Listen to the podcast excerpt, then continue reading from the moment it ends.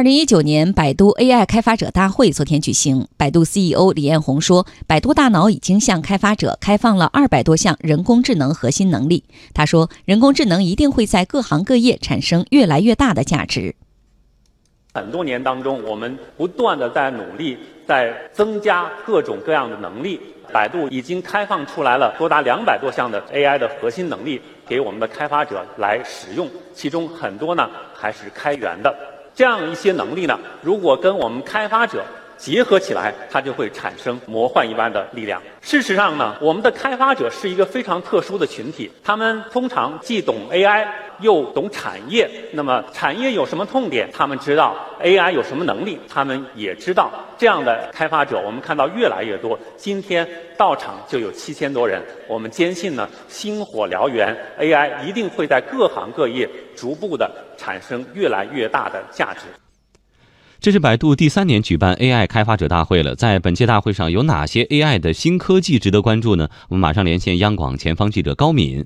高敏你好，请介绍一下百度 AI 开发者大会昨天都有哪些亮点。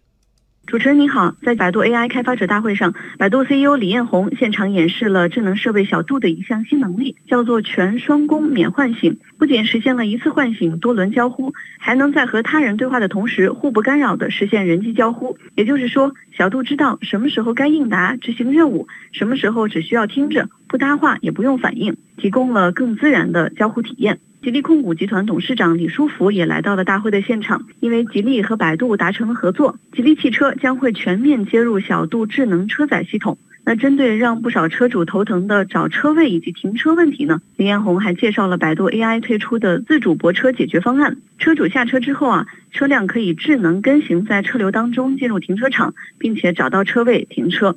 那这个方案已经拿到多个车企的订单，并且在今年会实现量产，最终落地服务。除了在汽车领域，人工智能在帮助寻人方面也正发挥着越来越大的作用。百度 AI 寻人接入民政部救助管理体系之后，家属只要在全国救助寻亲网上上传一张照片，就能完成和民政部救助系统内滞留人员的比对。百度 AI 寻人已经帮助了超过六千七百个家庭重新团聚。那另外，百度 AI 在金融领域也有新的布局。百度和浦发银行合作研发了数字人小普。这种智能客服模式呢，今年就有望投入使用。李彦宏表示，未来在旅游咨询、医疗健康、移动通讯等领域啊，这种数字人都将大显身手。我了解到的情况就是这样。主持人，好的，感谢高敏。二零一九年百度 AI 开发者大会今天呢会继续进行百度大脑开放生态论坛、百度 AI 加五 G 论坛等活动，将聚焦 AI 落地各行各业以及全球产业智能化的大趋势。